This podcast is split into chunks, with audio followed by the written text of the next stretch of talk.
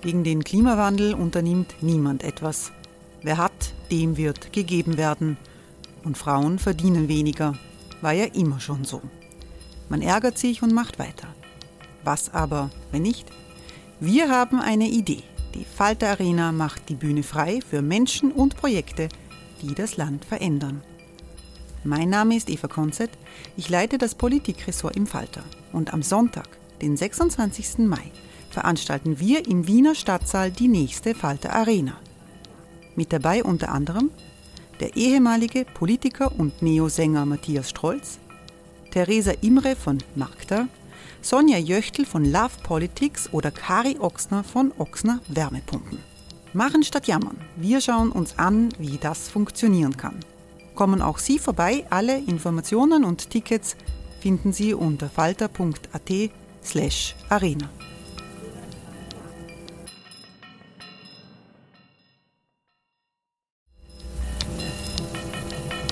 Falter-Podcasts werden durch Werbung unterstützt. Das hilft bei der Finanzierung unseres journalistischen Angebots.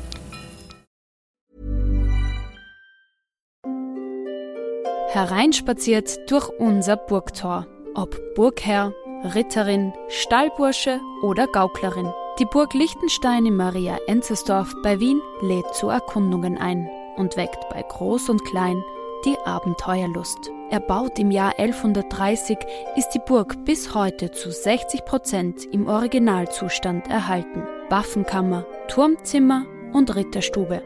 Die Stammburg der Fürstenfamilie von und zu Liechtenstein bietet Einblicke in das Leben im Mittelalter. Besuchen Sie uns jetzt in der Erlebniswelt Burg Liechtenstein. Jeden Sonntag mit eigener Kinderführung. www.burgliechtenstein.eu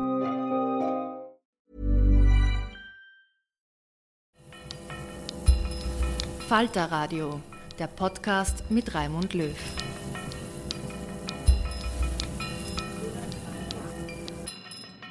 Sehr herzlich willkommen im Falter. In dieser Sendung geht es um den von Kritikern angeprangerten Sündenfall Niederösterreich. Wir fragen, ob die ÖVP durch ihre Allianz mit den Freiheitlichen des Udo Langbauer generell nach rechts abbiegt. Auch Bundeskanzler Nehammer ging ja mit seiner Forderung nach einer Mauer an der EU-Außengrenze nach dem Modell Donald Trump nicht mehr sehr weit weg von Herbert Kickel. Die Sozialdemokratie ist dagegen vor allem mit sich selbst beschäftigt. Niederösterreich ist Kernland der ÖVP. Die Richtung, die Landeshauptfrau Mikkel Leitner einschlägt, ist für die Bundespolitik relevant. Nach den letzten Landtagswahlen hat es ein paar Tage so ausgesehen, als könnte es zu einer ÖVP-SPÖ-Koalition auf Landesebene kommen. Aber dann hat sich die ÖVP mit den Freiheitlichen zusammengesetzt und man wurde sehr rasch handelseinig. Schwarz-Blau in Niederösterreich ist ein Paukenschlag, denn die freiheitlichen Spitzenfunktionäre in Niederösterreich stehen am rechten Rand der FPÖ. Sie sind in den letzten Jahren durch Verbindungen zu Burschenschaften aufgefallen, in denen antisemitische Liederbücher kursiert sind, durch rassistische Ausfälle gegenüber Wiener Jugendlichen und durch die Verharmlosung der Corona-Pandemie. Niederösterreich wird jetzt die Aufklärung über Corona-Impfungen einstellen. Die gesamte Dynamik, die hier entsteht, werden wir unter die Lupe nehmen und ich begrüße sehr herzlich den Landesgeschäftsführer der ÖVP Niederösterreich, Bernhard Ebner. Guten Tag. Grüß Gott. Herr Ebner hat sich schon vor den Wahlen einmal hier äh, in diesem Studio harten Fragen gestellt und wir sind froh, dass Sie gekommen sind. Im selben Sessel. Ich begrüße die Journalistin Rosmarie Schweiger. Hallo. Hallo. Frau Schweiger kommentiert als Kolumnistin in der Presse das heimische Geschehen und nicht nur äh, das heimische. Ich freue mich sehr, dass der Schriftsteller Robert Schindel gekommen ist. Hallo. Hallo. Robert Schindel hat einen Aufruf von Theaterleuten, Künstlern und Schriftstellern an Landeshauptfrau Mikkel Leitner gegen die Regierungsbeteiligung der FPÖ unterschrieben. Ein paar hundert Leute haben diesen Aufruf unterschrieben. Ebenfalls hier ist Falter Chefreporterin Nina Horacek. Willkommen. Hallo. Nina Horacek beleuchtet die österreichische Innenpolitik, die österreichischen Turbulenzen und sie hat seinerzeit die unzähligen Liederbücher äh, der Burschenschaften mit Nazi-Texten publik gemacht. Und ebenfalls hier ist vom ZDF, dem zweiten deutschen Fernsehen, Wolf Christian Ulrich. Hallo. Grüß Gott. Herr Ulrich berichtet über Österreich für das große deutsche Fernsehpublikum. Robert Schindel, die FPÖ-Regierungsbeteiligung in Niederösterreich ist ja nicht das erste Mal, dass die ÖVP irgendwo mitmacht, in, in Machtpositionen ist. Was war das entscheidende Motiv für Sie und viele, viele andere Künstler? Sind ja nicht wenige, sich an die Landeshauptfrau zu wenden und sagen, bitte, bitte, unter keinen Umständen diese Koalition. Naja, ich weiß nicht, das hätte man vielleicht in Oberösterreich auch schon machen sollen, äh, in diesem Umfang, äh, weil da, äh, da war es vielleicht das erste Mal in der, jüngst, in der jüngeren Zeit. Das Motiv, also bei mir, ich kann, bei mir war es sozusagen äh, ein tief äh, sich Raum verschaffender äh, Pessimismus über die österreichische politische Kultur, wenn sie solche Dinge nicht nur zulässt, sondern auch zunehmend Freunde solcher Koalitionen gewinnt. Es ist eine zunehmende Unkultur, ein zunehmendes populistisch und rassistisch werden, das sich, wenn es in diesem Kernland jetzt passiert, natürlich auch Auswirkungen auf ganz Österreich hat wobei viele österreichische äh, Politiker in anderen äh, Bundesländern darauf nicht unbedingt gewartet haben, um solche Auffassungen zu vertreten, wie sie Udo Landbauer ja ohne dies vertritt. Es ist dennoch eine, äh, äh, also wenn ich, wenn ich etwas jünger wäre, würde ich vielleicht auch Angst empfinden von, also bei solchen Konstellationen.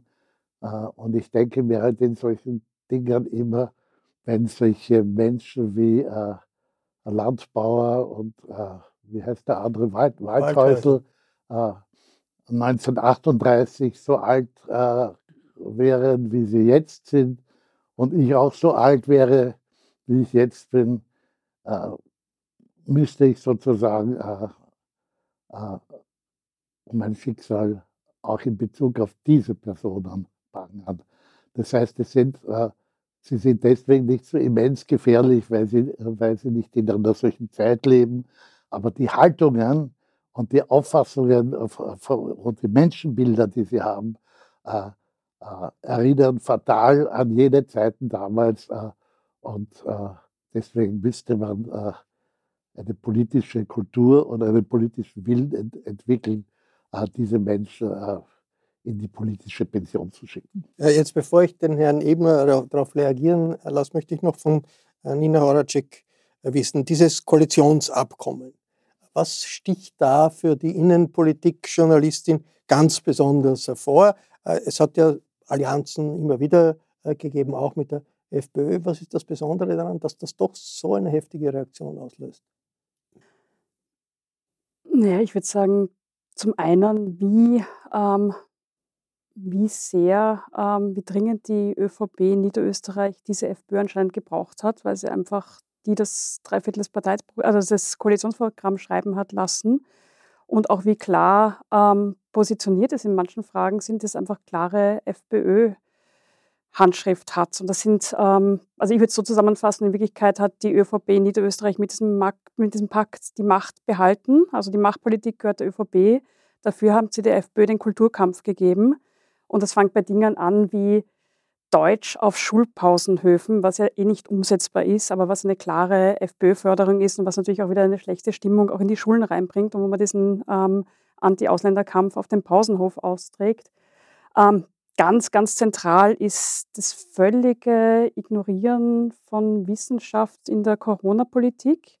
Also da hat die ÖVP meines, meiner Meinung nach entweder wieder besseres Wissen oder ich würde eher sagen wieder besseres Gewissen gehandelt, weil dass man klar festschreibt, man darf nicht mehr für die Corona-Schutzimpfung werben, wo man genau weiß, wenn man mit Wissenschaftlern und Wissenschaftlern spricht, dass das vielen Menschen das Leben rettet, dass gerade ältere Menschen diese Schutzimpfung brauchen und dass die auch wiederholt werden muss sie schützt nicht unbedingt vor der Ansteckung, aber sie schützt vor einem schweren Verlauf. Und als ähm, Personen, die eigentlich dafür da sind, als Politikerinnen und Politiker für das Wohl aller Menschen in diesem Bundesland zu sorgen, zu sagen, dafür werben wir nicht, weil die FPÖ ist halt der Meinung, das ist ein Teufelszeug, die Impfung, halte ich für eigentlich unmoralisch.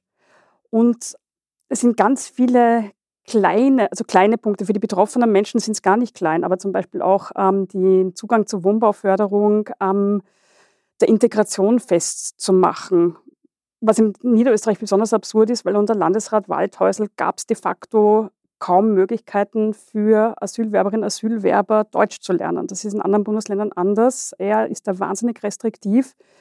Also man gibt den Leuten immer weniger Möglichkeiten, sich zu integrieren und dann haut man sie noch aus der Wohnbauförderung raus und Wohnen ist einfach ein Grundrecht. Also ich könnte jetzt ganz, ganz viel aufzählen. Ähm, übrig bleibt für mich, ähm, die ÖVP wollte an der Macht bleiben, das ist durchaus legitim, hat sich dafür einen Partner genommen, der ähm, bereit war, das Wahlversprechen, das er gemacht hat, nämlich Mikkel Leitner muss weg. Wir werden sicher nicht Mikkel Leitner wählen eigentlich jetzt zu brechen in einer Form, die total absurd ist. Also auch die erste Landesregierung, die mir jetzt einfällt, wo die Landeshauptfrau gewählt wird, indem ihr Koalitionspartner sitzen bleibt und nicht wählt. Also ist auch ein sehr interessanter Start für eine Regierung. Ja, eben inhaltliche Kapitulation vor der FPÖ, um an der Macht zu bleiben, das ist jetzt. Ich glaube nicht Kapitulation. Ich glaube schon, dass die ÖVP mittlerweile auch zu vielen dieser Inhalte steht. Sie hat sich einfach der FPÖ auch angenähert, aber sie ist noch einmal weitergesprungen. Ich wage zu behaupten, dass die niederländische ÖVP keine Corona-Leugnerinnen und Leugner sind. Ähm, wenn man das Programm liest, denkt man sich, das haben sie halt der FPÖ geschenkt. Das, das ist eine Kritik, die ja weit in den, in den Medien, die nie, jetzt nicht nur speziell von der Falter-Chef-Reporterin kommt, sondern wenn man die Medien liest und hört, ist das doch eine sehr prägnante und klare Aussage. Wie, wieso haben Sie das gemacht? Also es ist jetzt sehr, sehr vieles ja auf den Tisch gelegt worden, glaube ich, was jetzt auch notwendig ist, einmal zu beantworten. Ich bitte dafür, das muss jetzt ein bisschen ausführlicher auch sein, das kann ich nicht in einem Halbsatz machen, sondern das muss schon ein bisschen auch der Blick zurück auch sein. Äh, wenn ich den Blick zurück anspreche, dann möchte ich vielleicht mit einem beginnen. Ja, ich glaube, wir als Volkspartei Niederösterreich haben in der Vergangenheit vielleicht auch ein paar Fehler gemacht. Das muss man an dieser Stelle auch sagen. Ein Fehler wird vielleicht auch gewesen sein, dass wir zu lange am Miteinander auch festgehalten haben. Wir haben das äh, im Jänner auch diskutiert, wie ich da gesessen bin bei Ihnen, Herr Löw. Und da haben wir darüber gesprochen, dass es ein Miteinander in Österreich gibt, das für uns wichtig ist. Ein Miteinander in der Landesregierung mit allen in der Regierung vertretenen Parteien. Das war damals die SP und die FPÖ, so wie jetzt auch, aber auch mit den anderen Parteien. Und ja, die Angriffe waren ja schon davor äh, spürbar durch die FPÖ, es ist ja auch gesagt worden. Und wir haben aber trotzdem das Miteinander immer wieder auch für uns äh, äh, reklamiert und gehofft, dass die anderen mit uns da mitgehen. Das ist so weit gegangen, dass die SPÖ zum Beispiel im Landtag äh, massiv gegen 100 Jahre Niederösterreich, gegen die Feste, die da veranstaltet wurden, argumentiert hat und draußen äh, vorm Landtag auf einer Festbühne der Vorsitzende Franz Schnabel für die Feste gesprochen hat und bei einer Feierstunde dabei war. Also da war ganz viel, wo wir schon gespürt haben, das Miteinander wird schwierig zu halten sein und wir haben das trotzdem immer weitergetragen. Und Aber die, jetzt verschärfen ja, Sie doch eher das Gegenteil, das Gegeneinander. Herr Löw, äh, wie gesagt, ich muss da ein bisschen ausholen. Das Zweite, wo vielleicht eine Fehleinschätzung war, jetzt auch nach dem Wahltag, war, dass wir glaubt haben, mit einem SPÖ, mit einem Sven Hergovich wird es vernünftiger werden und wird es rasch gehen können, eine Koalition zu binden. Sven Hergovich hat den Franz Schnabel abgelöst. Mit Franz Schnabel war das Verhältnis leider nicht mehr äh, so gut am Ende. Äh, der Legislaturperiode. Und es dann geheißen hat, der Sven Hergovich äh, übernimmt die SPÖ Niederösterreich, haben wir durchaus gesagt, das ist gut für uns, das, das hilft Niederösterreich, weil Sven Hergovich haben wir gekannt als AMS-Chef in Niederösterreich. Da hat es gute Beziehungen gegeben zur Landeshauptfrau, zu unserem Arbeitslandesrat, zum Martin Eichtinger, durchaus ich auch persönlich mit ihm. Und da haben wir gesagt, das ist einer, mit dem werden wir sehr rasch da auch Lösungen finden äh, für Niederösterreich und sind ja auch auf die SPÖ zugegangen. Die SPÖ ist Dritter geworden. Wir haben nicht gesagt, wir reden automatisch mit den Zweitplatzierten, sondern wir reden mit den Drittplatzierten, mit der SPÖ als erstes. Und haben die Gespräche auch begonnen. Und ich war ja selbst im Verhandlungsteam dabei, war immer mit, mit äh, am Tisch. Beim Erstgespräch war das sehr, sehr vielversprechend. Also da hat man durchaus auch das Gefühl gehabt, okay, da kann etwas äh, gelingen in der Zusammenarbeit der SPÖ und der FPÖ äh, und der, der, der, Volkspartei. Und dann aber in den, in den Gesprächen und in, in den einzelnen Verhandlungsrunden haben wir festgestellt, irgendwie, die, die, die, da ist kein Zug da. Die, die wollen nicht Kompromisse, die wollen nicht verhandeln in dem Sinn, sondern die wollen eigentlich gar in manchen Themen gar keine Einigkeit erzielen. Äh, ist so weit gegangen, wir wollten ein Wochenende verhandeln. Was ist gewesen? Wir haben gesagt, Samstag, wann da wir, fangen wir in der Früh an, da wir bis am Abend rein. Was ist gewesen? Ein Vertreter der SPÖ hat gesagt, nein, das kann er nicht, weil da muss er Rasenmann. Aber das Rasenmähen im Februar. Fragen Ja. können doch Nein, nicht für Nein, nein, es, solchen es politischen zeigt nur, nein, nein, das vollkommen richtig, Herr Löw. Nur, äh, es zeigt nur die Bereitschaft, um einen Kompromiss oder ein Verhandlungsergebnis zustande zu bringen. Und dann war die besagte Pressekonferenz von Sven Hergowich, wo er sich hingestellt hat und für sich fünf Pflöcke eingeschlagen hat. Fünf Pflöcke, wo er gesagt hat, die müssen eins zu eins so umgesetzt werden. Da ist er nicht verhandlungsbereit, nicht kompromissbereit. Und bevor er ein, äh, einen Vertrag unterschreibt, wo diese fünf Themenbereiche nicht eins zu eins so drinnen stehen, hackt er sich lieber die Hand ab, bevor er die Unterschrift darunter setzt. Da muss man schon die Frage stellen, was ist das? Musst mit der FPÖ koalieren. Ja, es hat am Ende des Tages auch dazu geführt, was wäre gewesen, wenn wir äh, diese fünf äh, Forderungen der SPÖ auch unterstützt hätten. Äh, vier davon hätten wir ja bereits einen Kompromiss verhandelt gehabt, muss ich auch dazu sagen. An dieser Stelle in vieren haben wir Ja, schon aber hätten wir Einigkeit halt länger verhandeln müssen, Ja. als, als zu schwenken zur Ja, FPÖ. Herr Löw, das länger Verhandeln ist halt in Niederösterreich insofern schwierig, weil bei uns ist es aufgrund des Proports, ist die Landesregierung klar definiert. Das heißt, die besteht aus vier Vertretern der Volkspartei, drei Vertretern der Freiheitlichen Partei und zwei Vertretern der Sozialdemokratie. Das heißt, die Landesregierung steht und es steht auch der, das Datum der konstituierenden Landtagssitzung. Das ist morgen, am Donnerstag, ist die konstituierende Landtagssitzung. Bis dorthin muss alles eingetütet, muss alles fertig sein, weil sonst quasi der Landtag und die Landesregierung auch nicht äh, äh, dementsprechend äh, finden. Und daher haben wir einen gewissen Zeitdruck gehabt. Und ja, wie dann dieses war mit dem Sager Handabpacken, das in der, in der Zeit ja passiert ist, äh, war für uns klar, da ist niemand, unser Gesprächspartner, der kompromissbereit ist, der auf uns zugeht, wo man sagen kann, okay, wir finden gemeinsam eine Lösung. Und erst dann haben wir gesagt, jetzt müssen wir leider mit der FPÖ auch Gespräche führen, weil Sie haben das ja auch zu Recht gesagt, der Wahlkampf war alles andere als sauber, auch die Zeit davor war alles andere als sauber. Dadurch haben, haben wir natürlich gesagt, was heißt das für uns? Das heißt für uns, auf der einen Seite, man muss verzeihen und man muss aufeinander zugehen. Und Also- das hat die Landeshauptfrau dann gemacht, ist über den Schatten gesprungen und hat gesagt, okay, auch Die ich muss, ist schuld muss meine Befindlichkeiten hinten anstellen. Wir brauchen ein tragfähiges Arbeitsübereinkommen für Niederösterreich. Und daraufhin ist sie auf den Udo-Landbau auch zugegangen und hat gesagt, wir müssen versuchen, ob wir gemeinsam was zustande bringen. Und dann haben erst die Gespräche mit der FPÖ Jetzt, begonnen. Äh, Rosemarie Schweiger, die SPÖ ist schuld, die, die, äh, ein, ein Quote des äh, SPÖ-Chefs, neuen SPÖ-Chefs, Niederösterreich ist, ist schuld. Äh, wie äh, sozusagen glaubwürdig ist das jetzt für die innenpolitische Journalistin und Beobachterin? Naja, dass das jetzt die ÖVP von Anfang an vorhatte, was dann am Schluss rauskam, das wird ja auch von einigen behauptet, Ist aber eine Behauptung, möchte ich glaube ich nicht, weil ich habe gesehen, jeder hat es gesehen, den Gesichtsausdruck der Johanna Mikl-Leitner bei, bei dieser Pressekonferenz, wo man die Einigung bekannt gab. Also so traurig und so, so zwider, wie man in Österreich sagt, war, glaube ich, selten ein, ein Koalitionspaar. Die wollen das eigentlich beide nicht, weil man es einander nicht mag.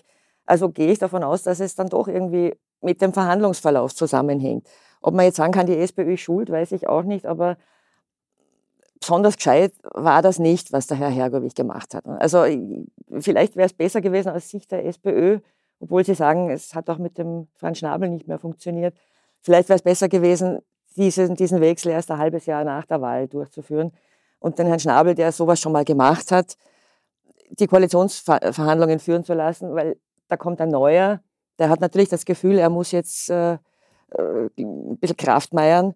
Und dann kommt ihm dieser Satz mit dem Hand ab- abhaken aus. Ja, aber gut, bö- böse Sätze haben wir sich Ja, aber das ist schon- ich meine, wenn jetzt, die verziehen, ne? SPÖ eine, wenn jetzt die SPÖ einen triumphalen Wahlerfolg gefeiert hätte, dann kann man so auftreten. Man könnte auch sagen, die andere Seite, die, Die FPÖ ÖVP hat auch Leute, die nicht. haben die Hände zum Hitlergruß gehoben. Also Ja, beides nicht also, gerade, also ich meine, wäre halt einarmig in die Regierung gegangen, der Herr Hergowich. Also Also alleine. also ich- Kompromissbereitschaft war nicht Ich verstehe schon, dass man, dass man da als ÖVP sagt, die ÖVP Niederösterreich ist halt eine Partei, die sehr daran gewöhnt ist, dass sie den Leuten erklärt, wo es lang geht. Sie sind eine sehr machtbewusste äh, Landespartei.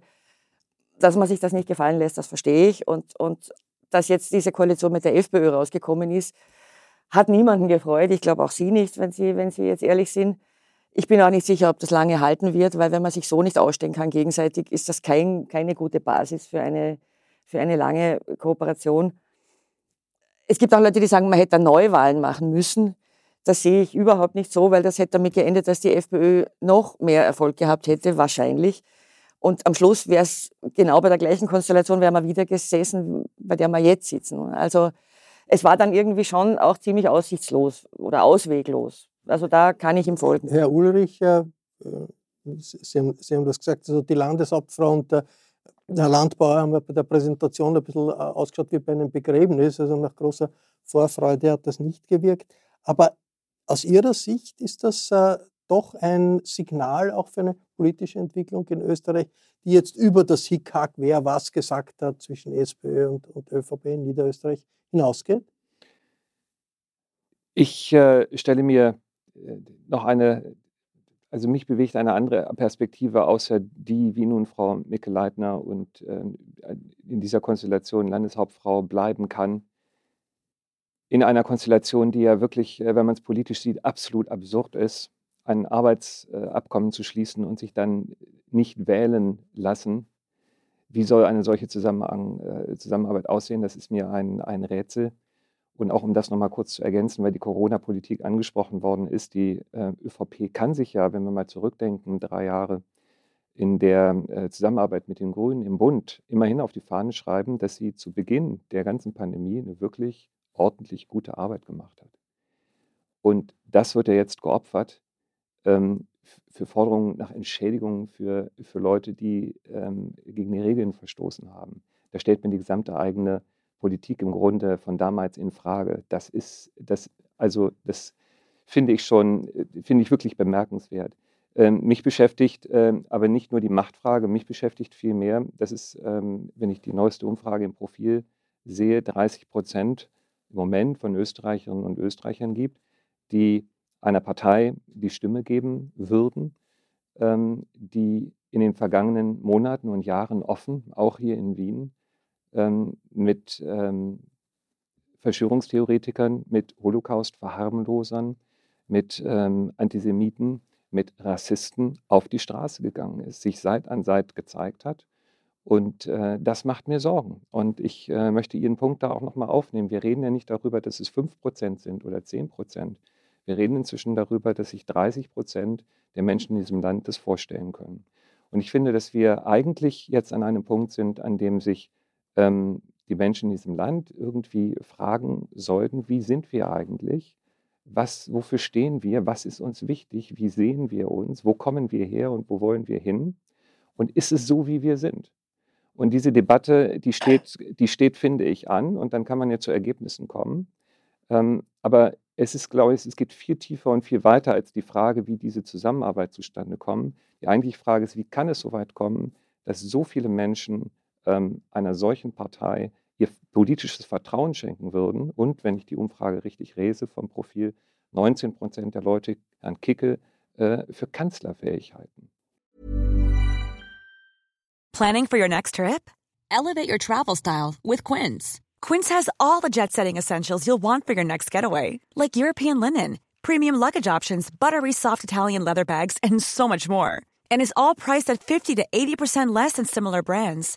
Plus, Quince only works with factories that use safe and ethical manufacturing practices.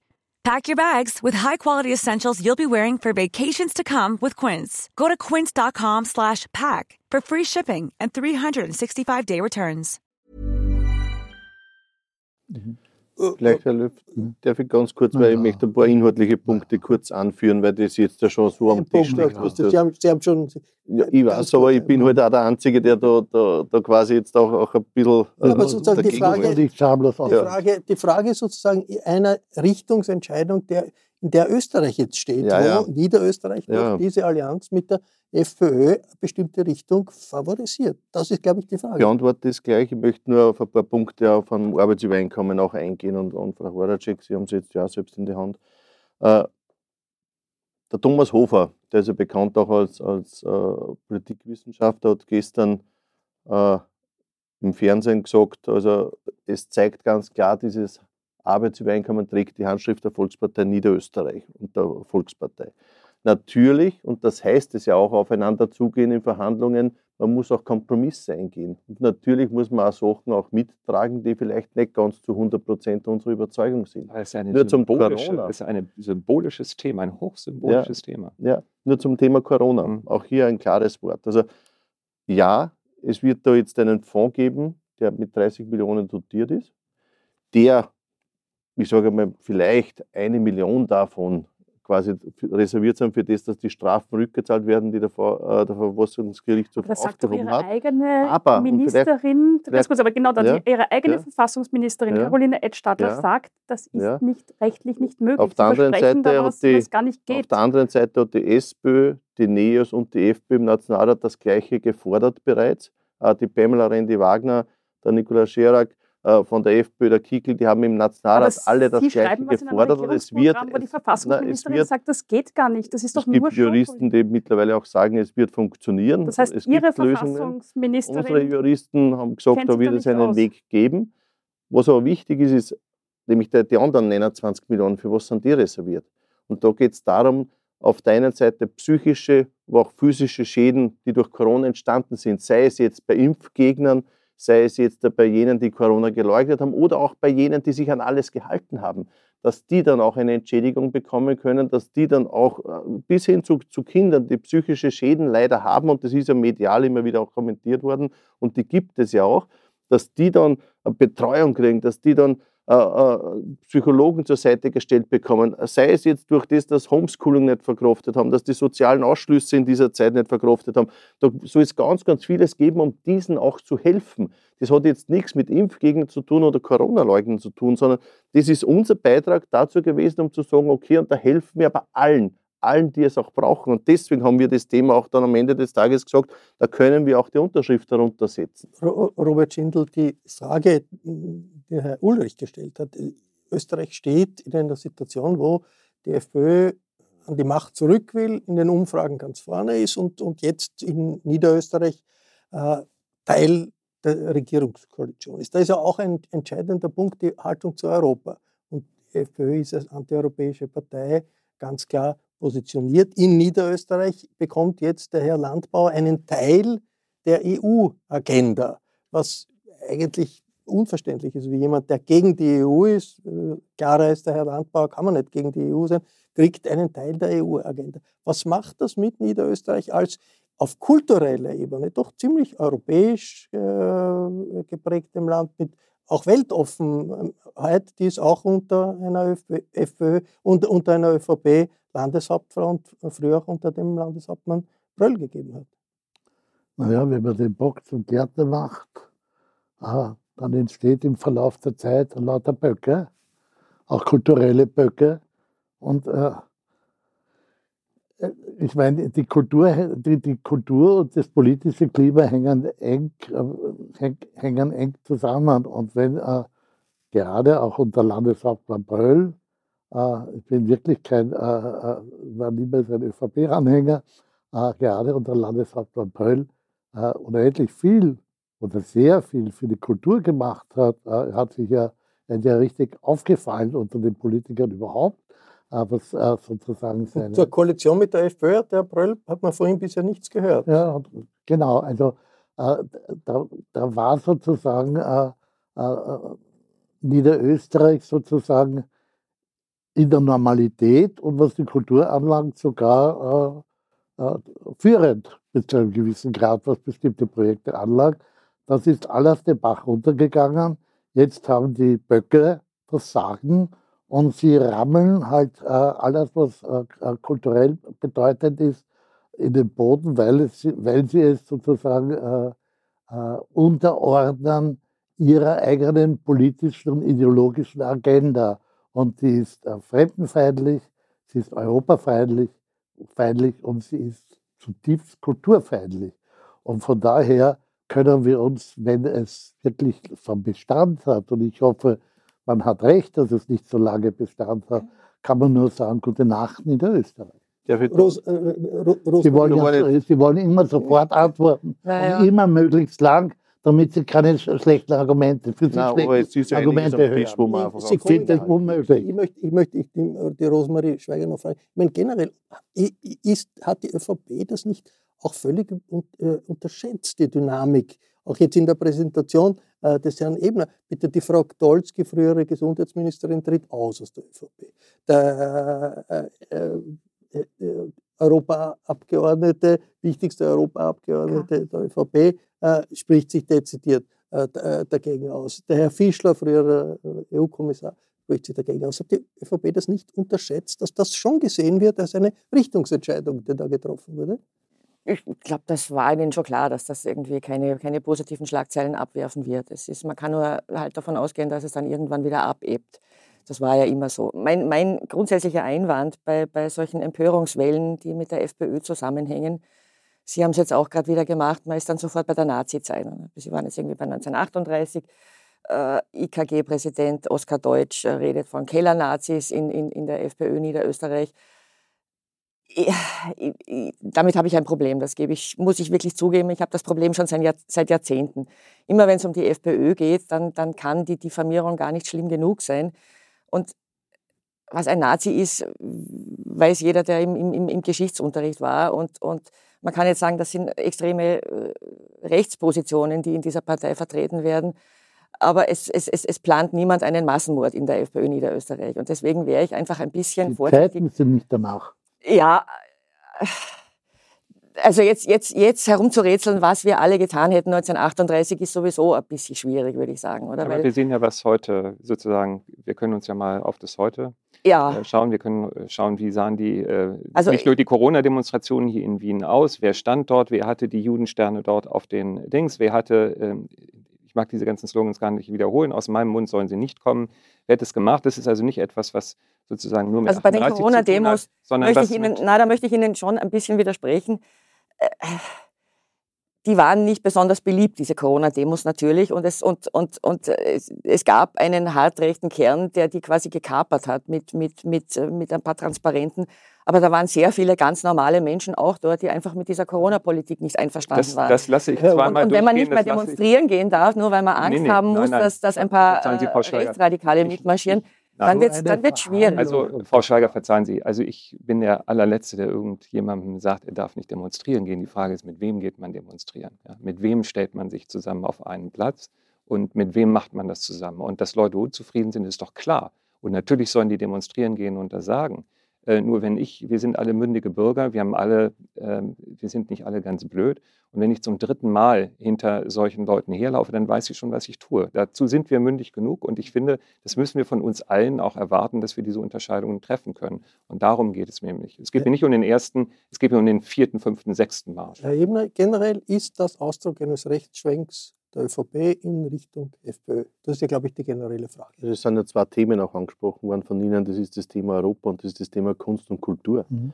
Und in beiden Themen bleibt es bei unserer klaren Linie ein klares Bekenntnis zur Europäischen Union. Das ist auch im Arbeitsübereinkommen verankert. Und klar ist, die Landeshauptfrau ist für die Europäische Union, für den Auftritt des Landes im Ausland, für die Nachbarschaftsbeziehungen, für all das auch und zuständig. Warum ein Teil der Agenda an Land? Es, ist die, es sind die Interreg-Projekte, das ist mit ja. Tschechien, das ist ein kleiner Teil. Da gibt es ein Projekt, das Helse Cross in, ja, im Gmünd oben. Das ist das eine Fenster da hinein und das ist ein, ein, ein, ein Büro auf der anderen Seite.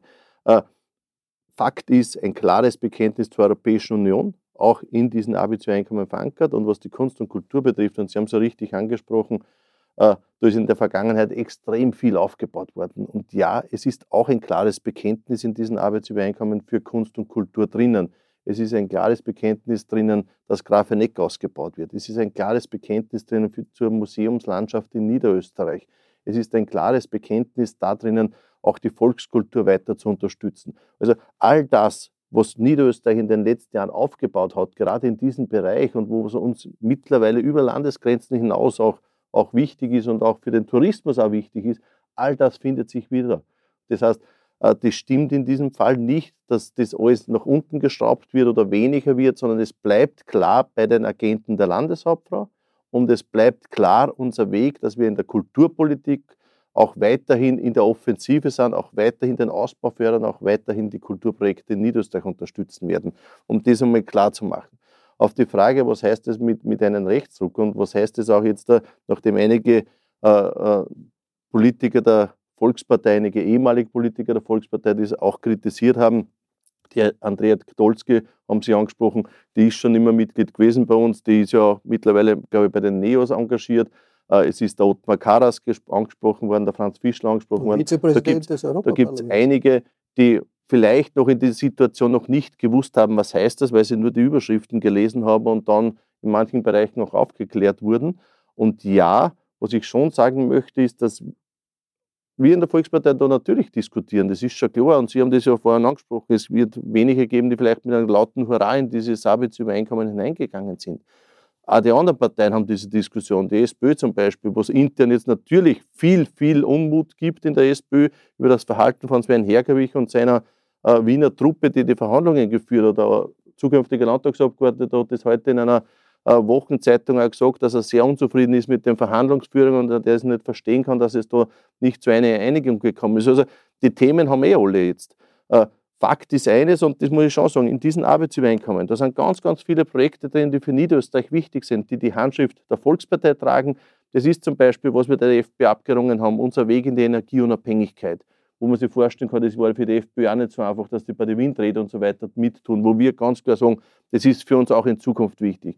Kinderbetreuungsoffensive, die ausgebaut wird und vieles, vieles mehr, was sich da wiederfindet. Also ich denke schon, äh, das Arbeitsübereinkommen trägt ganz klar die Handschrift der Volkspartei. Es gibt viele gute Projekte für Niederösterreich, die von uns auch eingebracht wurden, die von uns auch jetzt in den Arbeitsübereinkommen stehen und die jetzt in den nächsten Jahren abgearbeitet werden. Nina Horacek, ist das Ganze, wenn man die ganze Situation in Österreich ansieht, eine äh, Entscheidung der, der ÖVP in Richtung Koalition mit der FPÖ zu gehen? Ich würde sagen, es ist ein heftiges Werben der ÖVP in eine Richtung zu gehen, auch auf Bundesebene. Also ich glaube nicht, dass es ein Zufall war, dass genau dann, als die Verhandlungen in Niederösterreich zwischen ÖVP und FPÖ Richtung Endspurt gingen, der ÖVP-Klubobmann August Wöginger ähm, in die Medien geht und sagt, den Kickel finde ich ja gar nicht mehr so hässlich wie früher. Jetzt könnte ich mir das doch vorstellen, dass wir mit dem Kickel auch eine Koalition auf Bundesebene machen wollen. Das wäre ein großer Zufall, wenn das parallele Handlungen, die nicht miteinander zusammenhängen, gewesen wären. Ich glaube, das, das war einfach ein klares klar Signal. Das war ein Zufall. Das, das kann ich an dieser Stelle klar sagen. Ja, ja wäre ein überraschender Zufall. Also ich glaube schon, also ich meine, ich mag der ÖVP nichts unterstellen, aber ich glaube schon, dass die Partei strategisch denken kann und dass man sich genau überlegt, wann man sowas sagt. Was mir noch aufgefallen ist, wir haben in Österreich viele Probleme. Wir haben zwei ganz zentrale. Das ist eine ist der Personalmangel den spürt man auch in Niederösterreich wahnsinnig. Mit der SPÖ, da gab es eben die Forderung nach einem kostenlosen Ganztags-Kindergartenplatz für Kinder in Niederösterreich. Das hätte sehr vielen Frauen sehr geholfen weil sie, und es hätte auch dem Arbeitsmarkt geholfen, weil gerade die fehlende Kinderbetreuung in Niederösterreich ein massives Problem ist, dass Frauen, die gern arbeiten würden, nicht können. Davon findet man eben nichts. Da steht nur drin, wir wollen Kindergartenplätze weiter ausbauen wie bisher. Das wird das Problem nicht lösen. Zweites Problem, Pflege. Auch in Niederösterreich ein großer Notstand. Man braucht dringend Pflegekräfte. Im Programm findet sich aber wahnsinnig viel. Man sagt, man macht es auch Migrantinnen und Migranten schwierig. Es ist ja sogar wörtlich, steht drinnen. Ähm, und das ist auch was, wo ich mir denke, Politik ist eigentlich dafür da, in meiner Wahrnehmung, dass die Menschen ein besseres Leben haben. Das sollte eigentlich die Aufgabe von Politik sein. Hier steht drinnen, man wird Maßnahmen treffen, um unser Land für überwiegend wirtschaftlich motivierten Zuwanderer, Klammer unter Missbrauch des Asylrechts, was ein Blödsinn ist, möglichst unattraktiv zu machen. Also eine, eine Landesregierung, die schreibt, wir wollen schauen, dass unsere, unser Land möglichst unattraktiv ist für Migrantinnen und Migranten, wird, ich meine, wenn ich es mir aussuchen könnte als ausländische Pflegekraft, dort gehe ich nicht hin. Ähm, Sie haben angesprochen, sagen, Kampf gegen Erderwärmung, mehr Windräder, gleichzeitig ähm, Slogan freie Fahrt für freie Bürger in Niederösterreich oder Verkehrswende Richtung ähm, klimafreundliche Mobilität findet man da nicht. Also es ist eigentlich ein großes Retro-Programm, finde ich. Das stimmt jetzt nicht. Also Entschuldigung, du kannst dann gerne einzeln durchgehen noch in Nachbesprechung. Jetzt dagegen wollten, nur ganz kurz, weil das mit den, äh, gerade was die Energieunabhängigkeit betrifft, sind wir in Niederösterreich vorne von allen Bundesländern und werden wir auch in Zukunft vorne bleiben, weil wir einen massiven Aber Ausbau Ich habe das Verkehrskapitel und das angesprochen und es ist, ist ganz klar mehr Auto. ganz klar eines drinnen und Sie werden das hoffentlich nicht überlesen haben, es ist alles technologieoffen. Und es ist heutzutage so, dass E-Mobilität braucht genauso Straßen. Da sind wir sich einig an dieser Stelle. Es braucht ein wasserstoffbetriebenes Fahrzeug, genauso auch eine Straße. Und ja, wenn es günstige Verbrennungsmotoren gibt, die einfach extrem sparsam sind mittlerweile, Hybrid und dergleichen mehr, dann auch diese brauchen eine Straße. Also wir haben das Ganze sehr technologieoffen angelegt, weil wir gesagt haben, wir wissen heute nicht, was die Technologie in fünf oder in zehn Jahren ist. Ist es die E-Mobilität oder ist es doch vielleicht eine alternative Energie? Und genau deswegen haben wir das in diesem Programm auch sehr, sehr offen auch gehalten. Und ja, wir bauen und fördern auch weiterhin in einem Land wie Niederösterreich, einem Flächenbundesland, wo ich 200.000 Pendler habe, die allein nach Wien hineinpendeln, wo ich in Summe gesehen 800.000 Pendler habe, die an das Auto im Grunde genommen angewiesen sind, weil ich kann nicht in jedes Dorf eine U-Bahn bauen oder eine Straßenbahn bauen oder einen Zug bauen. Die brauchen das Kraftfahrzeug.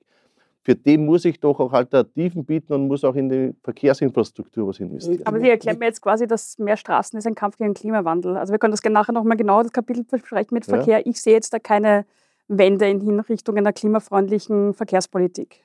Rosmarie Wir unterstützen zum Beispiel Wasserkraft, ein, äh, Wasserstoff. Ein, ein, Bild schon, das ist irgendwie eine, eine Retro-Sicht eigentlich auf unsere Zeit, die da in diesem äh, äh, äh Koalitionsabkommen äh, zu lesen ist. Also man will keine äh, Migranten, man möchte irgendwie möglichst für Straßen ausbauen, man möchte Gendern irgendwie verböhnen, ähm, man möchte Leute, Kinder, die irgendwie zu Hause andere Sprache sprechen als Deutsch, ihnen sagen, ihr seid weniger wert, ihr dürft eure, die Sprache eurer Familie nicht in der Schule sprechen. Das ist irgendwie... Impfen ja, Impfung, also es klingt irgendwie nach, muss ich ja mal sagen, für viele ist das ist ein bösartiger Retroblick auf, auf das Land. Ja, es ist kein progressives Programm, aber es ist auch, die FPÖ ist keine progressive Partei, das wissen wir eh.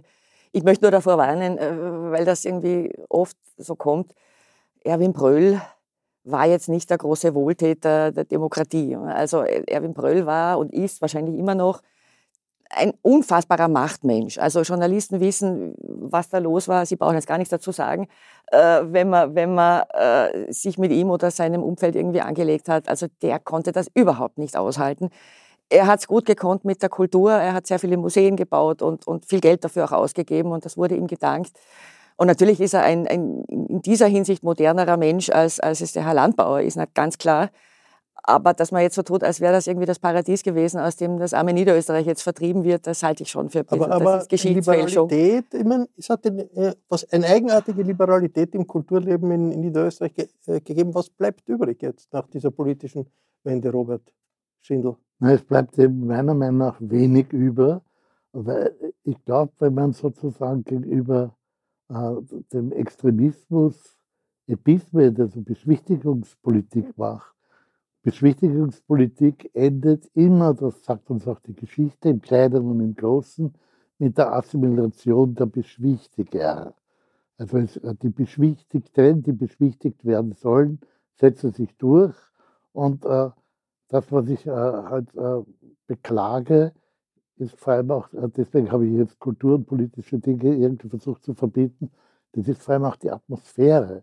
Es, es, es, setzt sich sozusagen auf dieses Land äh, ein Druck, ein Druck äh, der, äh, der Kleinlichkeit, der Kleinkariertheit, des persönlichen Egoismus. Das, das ist ja immer die Folge, also wenn kulturell nachgegeben wird und wenn kritische Geister, kritische Menschen nicht ermutigt werden, also zu arbeiten, sondern drangsaliert werden. Das ist jetzt noch nicht der Fall. Dazu ist es zu, zu kurz, diese neue Regierung. Aber es ist absehbar und es gibt ja in der Geschichte, ich meine es nicht nur in der großen Geschichte, auch in der kleinen Geschichte ja Beispiele, äh, wie äh, sozusagen die persönliche Freizügigkeit und die Liberalität zurückgeht, äh, wenn den Rechtsextremen zu Aber es gab, doch, es, gab doch, es gab doch bei jeder FPÖ-Regierungsbeteiligung, ob es jetzt im Bund war oder in irgendeinem Bundesland, immer genau diese Befürchtungen, dass jetzt, dass jetzt möglicherweise was Schlimmes passiert oder dass, dass das, was danach kommt, dann was Schlimmes sein wird. Glauben Sie, ich habe ein bisschen die Sorge, dass ich das einfach... Schwarz-Blau, können Sie sich nicht mehr, mehr erinnern? Ja, kann, was dann ich, alles schon, passiert kann ich mich schon erinnern. Natürlich. Natürlich. Und, und ich sehe jetzt, ich meine, das war da kann man darüber streiten, ob das eine erfolgreiche Regierung war oder nicht, aber, aber es, die Dinge, die, die man Frage, befürchtet hat, definiert, die Dinge, die befürchtet wurden, die sind nicht eingetreten, oder? Darauf kann man schon einigen. Ja, dank, dank also, naja, ich würde sagen, also, einen Punkt auch noch im Innenministerium und Innenminister Kickel sind Sachen passiert, die ich mir wünschen würde, dass sie vielleicht nicht mehr in der Republik der passieren. Der einen Punkt einwerfen, weil man das, Herrn, Herrn Ulrich, dann äh, dürfen Sie auf alles antworten. Herr Ulrich, wo steht Österreich da in der Nachbarschaft eigentlich? Wenn man jetzt zu den Nachbarn schauen. Orban auf der einen Seite, Tschechien auf der anderen. In Tschechien ist gerade ein rechter Populist abgewählt, abgewählt worden. worden. In Slowenien ist ein äh, rechter Populist also wo, wo steht eigentlich Österreich zwischen Orban und, und Tschechien und Slowenien? Das ist eine ganz andere Richtung. Also ich frage mich, äh, was passiert im nächsten Jahr? Ist eine solche Koalition im Bund denkbar und was passiert dann mit Österreichs Rolle? Ähm, Sebastian Kurz hatte ja äh, versucht, sich als Makler zu sehen zwischen Brüssel einerseits und Südosteuropa andererseits, äh, einen Band hin zu Orban zu spannen. Ähm, die Radikalisierung innerhalb der FPÖ, die ich mehr sehe als möglicherweise Sie, lässt mich natürlich fragen, was passiert dann in einem Arbeitsabkommen und was heißt das für die Sanktionspolitik mit Russland? Was heißt das für die Migrationspolitik? Und wie ehrlich kann äh, ein Kanzler Nehammer in einer solchen äh, Verbindung dann diese Maklerrolle äh, einnehmen? Also wird Österreich nicht möglicherweise in einer solchen Verbindung einen Bedeutungsverlust äh, in Kauf nehmen müssen, weil einfach ähm, in der Verbindung man das Land eher, also wir sind ja noch nicht bei Orban, das ist ja Aber deutlich noch nicht so, mhm aber ähm, in, in diesen äh, kulturellen, äh, politischen Raum äh, eingeordnet sieht. Ich glaube, es würde für Österreich schwieriger werden, diese, diese ähm, äh, äh, Rolle zu übernehmen. Und äh, die Polarisierung, von der Sie gesprochen haben, die Rechtsorientierung, das illiberale Moment, das ist ja in vielen Ländern sehr, sehr deutlich. Wir haben es natürlich auch in Deutschland. Denken Sie an die Wahlerfolge der F AfD in einigen Bundesländern, wobei übrigens sehr interessant zu sehen ist, dass da ähm, zu, bis auf den Fall Thüringen für wenige Tage in besonderer Konstellation, die ähnlich war äh, fast, es keine politische Zusammenarbeit mit der AfD gibt. Äh, das ist den Konservativen. Ich kann mir das auch, nicht mit der Ich kann mir nicht vorstellen, dass sich ein Friedrich Merz von der AfD zum Kanzler weihen lässt. Das ist mir unvorstellbar. Ja. Oder dass sie sitzen bleibt, damit er Kanzler wird. Ja, also das. Also, aber diese Frage stellen wir uns eigentlich jetzt fürs, fürs kommende Jahr. Und äh, Österreich und ich habe die Befürchtung, dass Österreich äh, sich wegbewegt ja, und auch in der EU ein, ein, ein, Grunde in einen Bereich gerät, der nicht mehr ganz so europafreundlich ist, wie es bisher Verstehen Sie, Herr Ebner, diese Sorge über die österreichische Entwicklung ausgelöst mit durch die niederösterreichische ÖVP-Entscheidung? Ich glaube schon, dass eine Sorge immer wieder bestanden hat. Äh, ich denke 2015, wo da im Burgenland der Franz Nistel mit der FPÖ eine Koalition gemacht hat, war das der Untergang der Kultur? Nein, war es auch nicht. Oder ich denke zurück an, an ja, selbst der Bruno Kreisky 1970 unter Duldung eines äh, bekennenden äh, Nazis von damals quasi ist er zum Bundeskanzler gemacht worden in einer Minderheitsregierung und ist erst eigentlich der Weg des Bruno Kreisky ermöglicht worden mit Hilfe äh, äh, von Friedrich Peter. Also äh, ich, ich glaube schon, man muss die Kirchen auch im Dorf lassen, was das betrifft. Es ist, wird jetzt heraufgeschwört, als wie wenn da jetzt in Niederösterreich ab morgen da äh, alles zusammenbrechen würde. Es wird kein Museum geschlossen werden, es wird keine Kultureinrichtung geschlossen werden, es werden viele Bereiche einfach genauso weitergehen wie bisher. Also ich glaube, diese Aufgeregtheit, die wir da erleben, ist natürlich eine, die immer wieder auch äh, journalistisch und immer wieder auch, auch her, herbeigeschrieben wird. Wir wissen zum Beispiel, dass in Niederösterreich die niederösterreichischen Nachrichten sind ja quasi so der Falter in Wien, die Stadtzeitung, die Nön in Niederösterreich, die, die Landeszeitung.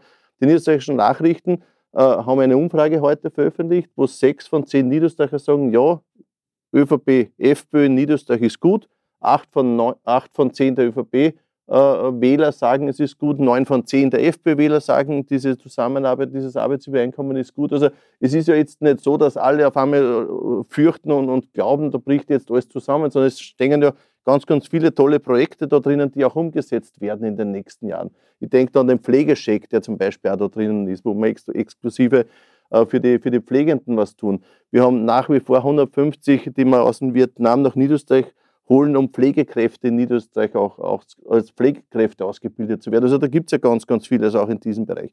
Ich glaube, man muss ein bisschen damit aufhören, alles zu verallgemeinern und zu sagen, jetzt auf einmal bei der FPÖ in einer Regierungsbeteiligung ist als zweitstärkste Fraktion, die von 25 Prozent der Niederösterreicherinnen und Niederösterreicher gewählt worden ist, dass jetzt auf einmal der Untergang droht. Auf Bundesebene, Sie haben es angesprochen, 30 Prozent mittlerweile bei der FPÖ. Ja, und, und, jetzt kann ich hergehen und kann sagen, die 30 Prozent irren sich, weil die machen einen Fehler. Nein, das sind 30 Prozent Österreicher, die sagen, ich würde jetzt die FPÖ wählen. Vielleicht ich kann nicht ja zu einem Drittel der Menschen sagen, sie verhalten sich falsch, sondern ich glaube, man muss überlegen, was heißt das und wie schaffe ich es, da wieder mehr auch zu uns, und zur Volkspartei vielleicht auch wieder zu motivieren. Das ist äh, eine, eine, Situation, wie man sie äh, schon immer wieder gehabt hat. Und wie dann äh, die Folge natürlich eine Machtverschiebung auch auf Ja, und, und es, war dann immer war. Die F es war dann immer die FPÖ selber, die ja, ihre Höhenflüge beendet hat, muss man sagen. es hat nie was gebracht, darauf will ich hinaus, wenn äh, besorgte Menschen beisammen sitzen, so wie wir jetzt, und, und, und sagen, bah, da, da, muss man jetzt was tun und das kann nicht sein und man muss die FPÖ möglichst irgendwie Aber man muss auch dazu sagen, wenn sie dann gekracht ist, was sie oft gemacht hat, sei es Kärnten oder sonst wo, sie hat halt immer einen Scherbenhaufen hinterlassen. Und das ist natürlich auch ein Problem. Ich meine, natürlich kann man sagen, lassen wir die FPÖ in eine Regierung, die bringt sich eh wieder selber um und ja, landet, aber was dann wir, übrig bleibt. Wir werden ja eh nicht entscheiden, ob die FPÖ in eine Regierung kommt oder nicht, aber ich, ich, meine nur diese, diese Dämonisierung, dieses immer die aktuelle, gerade irgendwo geschlossene Koalition mit der FPÖ ist die schlimmste aller Zeiten. Aber wenn ich nur, wenn ich nur, ich möchte nur ganz kurz auf HC Strache. HC Strache ist ja jetzt im Rückblick wahrscheinlich, sind wir uns da sogar einig, harmloser als es ja bei Kickel ist und auch harmloser als der Udo Landbauer, weil er halt irgendwie ich, also man hat ihm jetzt nicht zugetraut, dass er irgendwie ganz die furchtbaren Dinge in, Wege, in die Wege leitet, weil er einfach so stolz war, dass er das jetzt geworden ist und, und also ich, und trotzdem haben wir den die längste Zeit als einen der gefährlichsten Menschen Europas dargestellt, weil es halt diese Fotos gab von ihm aus Teenagerzeiten. Also die man Fotos muss ein bisschen aufpassen, dass man dieses Argument, es wird jetzt ganz gefährlich, weil die FPÖ gerade einen Lauf hat, dass man es nicht überstrapaziert, dass uns keiner mehr zuhört eines es Tages. Es hat natürlich, ich meine, da hat der Herr Ulrich, da hat er darauf hingewiesen, es hat natürlich in der äh, schwarz-blauen, türkis-blauen Zeit hat es natürlich eine, einen Kurs gegeben äh, der österreichischen Führung, der in Europa ziemlich äh, als, als problematisch angesehen wurde. Und wenn irgendwo was schiefgelaufen ist in Österreich, hat es immer geheißen, da ist die EU schuld. Also im Rahmen einer europäischen Entwicklung, wo es eine Auseinandersetzung gibt, im Rahmen einer der, der Auseinandersetzung in Österreich, äh, glaube ich, ist, sind das inhaltliche Punkte und inhaltliche Auseinandersetzungen, äh, denen wir uns stellen müssen, egal wie viel Prozent jetzt äh, in den Umfragen die FPÖ hat äh, oder nicht. Das war ein Versuch, Österreichs innenpolitische Turbulenzen in den Griff zu bekommen. Äh, ich bedanke mich bei allen hier in der Runde. Danke für Ihr Interesse. Das Neueste aus der heimischen Innenpolitik lesen Sie im Falter. Daher ist ein Abonnement des Falter eine ganz gute Idee. Im Namen des gesamten Teams darf ich mich verabschieden. Bis zur nächsten Sendung.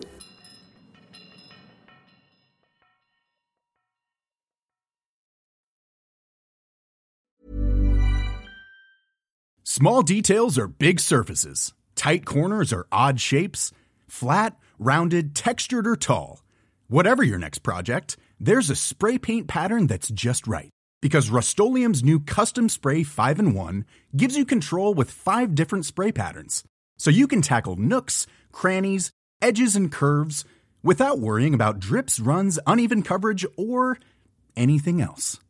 Custom Spray 5 and 1. Only from Rust This message comes from BOF sponsor eBay. You'll know real when you get it. It'll say eBay Authenticity Guarantee. And you'll feel it. Maybe it's a head turning handbag, a watch that says it all, jewelry that makes you look like the gem, or sneakers and streetwear so fresh every step feels fly. eBay gets it. So look for the blue check mark next to that thing you love and be confident that every inch, stitch, sole, and logo is checked by experts. With eBay Authenticity Guarantee, you can trust that feeling of real is always in reach. Ensure your next purchase is the real deal. Visit eBay.com for terms.